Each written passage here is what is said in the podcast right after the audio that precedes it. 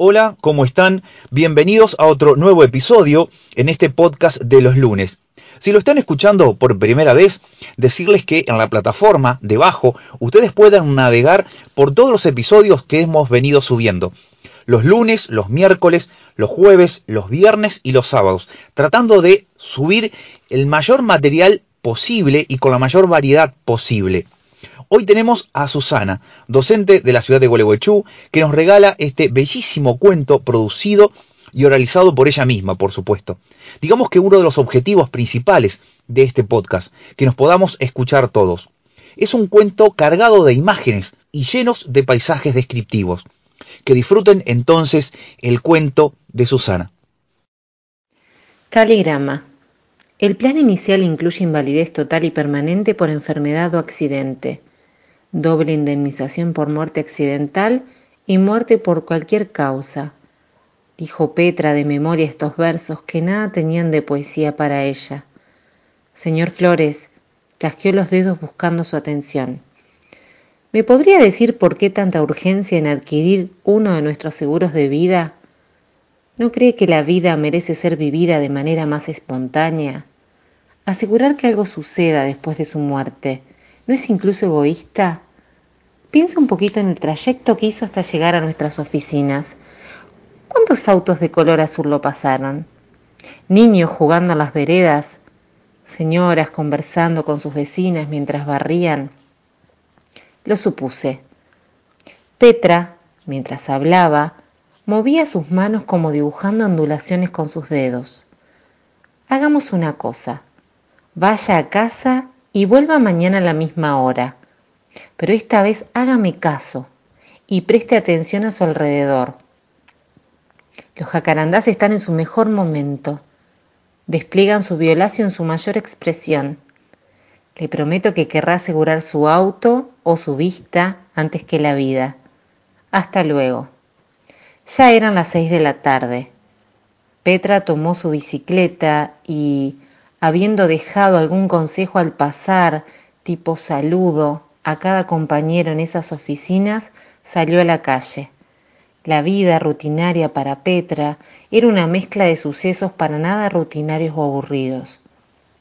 Desde pequeña sostenía que su propósito era disfrutar de cada detalle que se le presentaba. Su familia, que vivía acelerada, se lo había enseñado.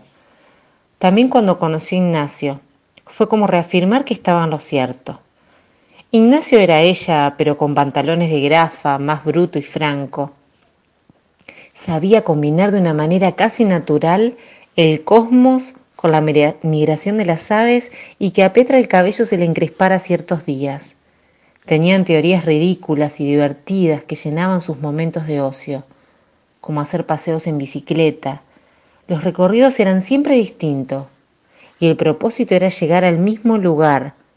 Así jugaban a ser Teseo y Ariadna, o también a ser el mismísimo Dédalo, construyendo su propio laberinto. Cuando te pones los zapatos rojos sé que algo insólito nos va a pasar. Lo siento porque se me paran los pelos del flequillo, dijo Ignacio, mientras observaba a Petra bajar los escalones del porche de su casa. Vos siempre querés que algo así nos ocurra, respondió Petra sonriendo, y subió su bicicleta colocándose la boina del mismo color que sus zapatos y acomodando su mochila de cuero negro. Vamos, que el tiempo es oro. Su trayecto era intenso, conversaban y contemplaban los alrededores. Habían logrado bifurcar estas habilidades y unirlas a la vez. Hoy te puedo asegurar que vamos a medir el horizonte, propuso Ignacio y dejó de mirar a Petra como demostrando determinación. A veces me pregunto por qué te sigo viendo. ¿Tenés cada idea? Creo que vas a terminar chiflado. Insólito sos vos, eso me va a pasar a mí. Vos me pasás. Confía en mí.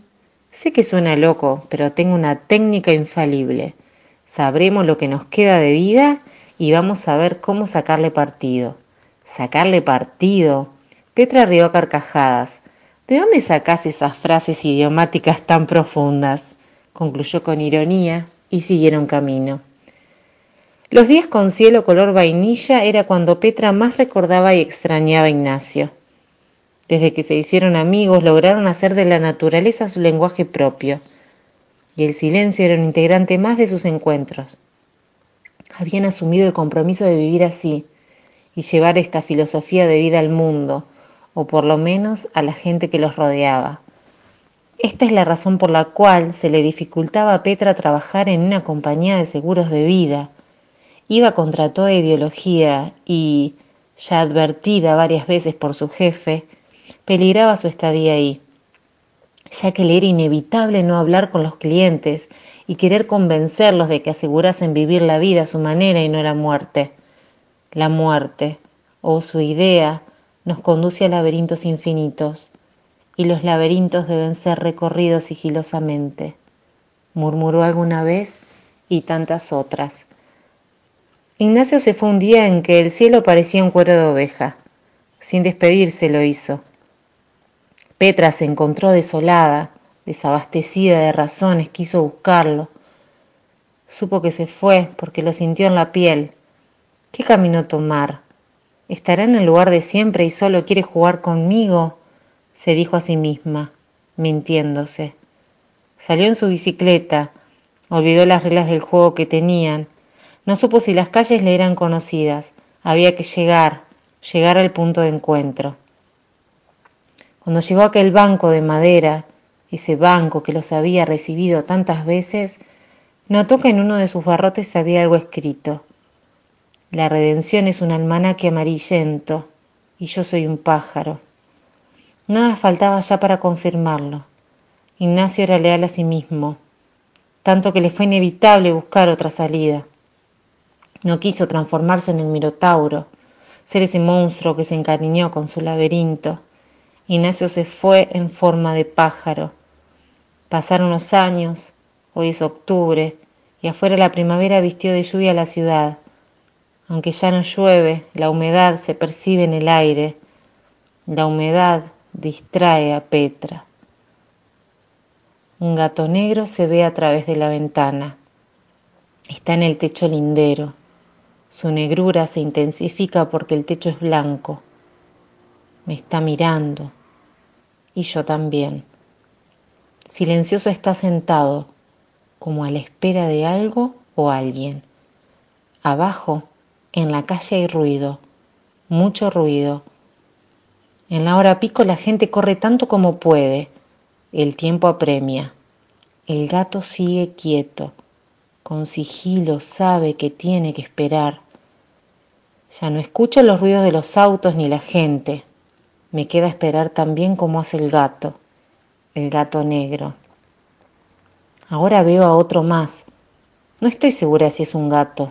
Sí sé que es negro. Es un pájaro. Se acerca muy despacio al gato y, como un contrapunto de danza de negros, lo desafía. Mueve las alas, camina un poco más. El gato ya no es ajeno, no puede serlo mueve su cola como siguiendo el ritmo, encrespa los pelos, lanza un bufido y escupe. Se desplazan en círculos. Un mandala negro están dibujando. Sigo observando. Saber qué va a suceder me da angustia. Los aullidos y graznidos se elevan formando un solo canto.